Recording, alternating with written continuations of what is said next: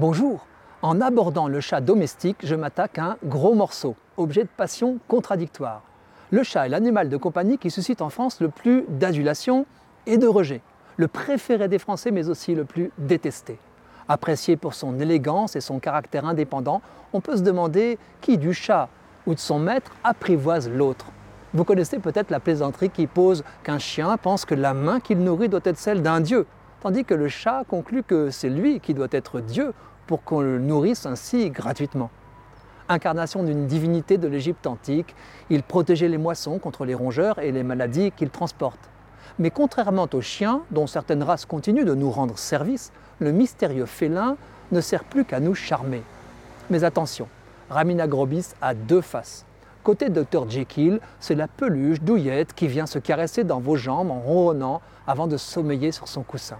Côté Mr Hyde, c'est un prédateur, terreur nocturne d'une foule de petites bêtes. Or, alors que le chien recule en France, le nombre de chats y aurait presque doublé en 20 ans. Sur les 14 millions qui y vivent, 8 à 10 millions seraient errants.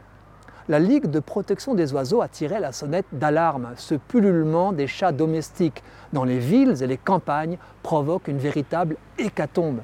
La biodiversité est menacée. L'instinct de tuer, émoussé chez nombre de chiens, est intact chez le chat. Même s'il est nourri, la prédation est son passe-temps favori. Un chat errant chasse 12 heures par jour.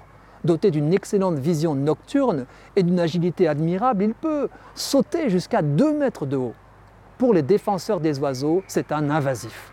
11% des animaux soignés dans les centres de la LPO ont été blessés par des chats, surtout des oiseaux mais aussi des mammifères et des reptiles.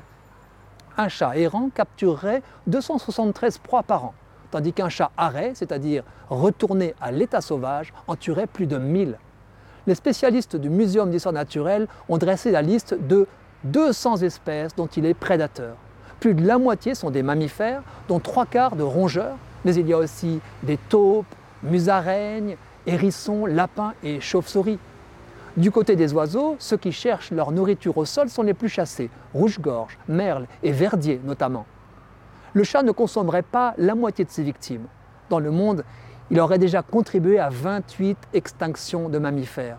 Son introduction par l'homme dans certaines îles a provoqué la disparition d'espèces endémiques incapables de se défendre. Dans les campagnes françaises où le nombre de passereaux s'est effondré, la LPO juge que les chats en sont responsables à 25%. Chasseurs et adversaires de la chasse font exceptionnellement cause commune contre le chat.